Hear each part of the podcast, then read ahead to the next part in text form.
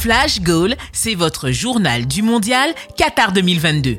Onzième journée de Coupe du Monde, les huitièmes de finale se dessinent petit à petit. Deux matchs par créneau, c'est pas facile à suivre, mais la passion l'emporte malgré tout. On commence avec l'équipe de France face à la Tunisie.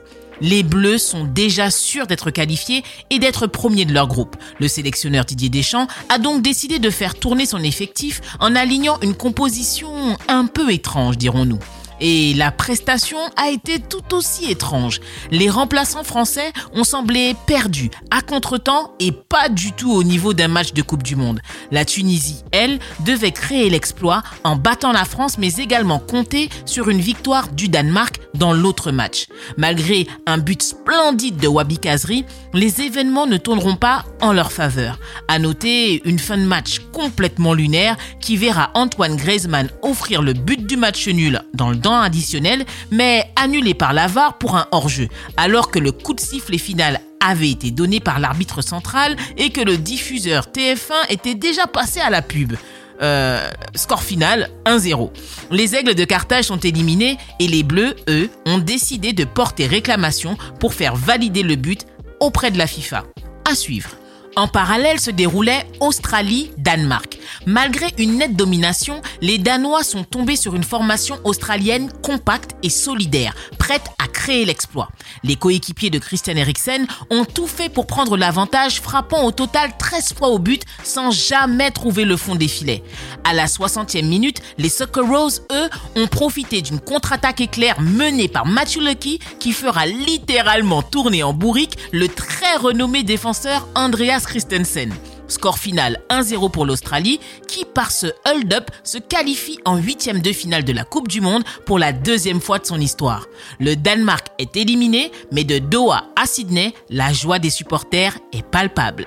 Les rencontres du soir ont un enjeu national. La Pologne affronte l'Argentine. En entrant sur le terrain, on peut très facilement sentir la pression qui pèse sur les épaules de Lionel Messi et de ses coéquipiers. L'Albi Céleste n'a pas le droit à l'erreur. Sortir d'une Coupe du Monde dans les phases de groupe serait un affront terrible. Mais de l'autre côté, on sent aussi que les Polonais premiers du groupe au coup d'envoi n'ont pas envie de rentrer à la maison. Mais il faut se rendre à l'évidence. Les Argentins jouent leur vie. Ils prennent possession du ballon à 74% du temps. Les Polonais courent, mais surtout défendent.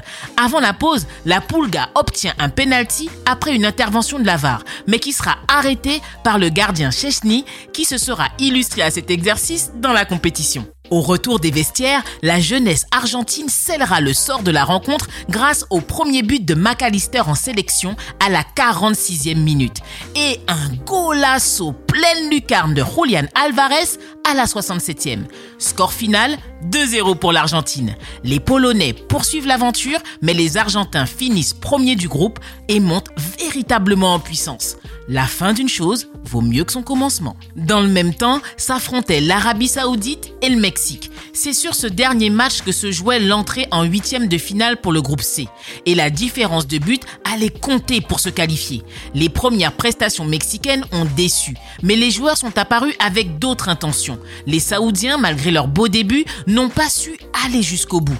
Les joueurs mexicains ont tout donné en marquant à la 47e puis la 52e minute.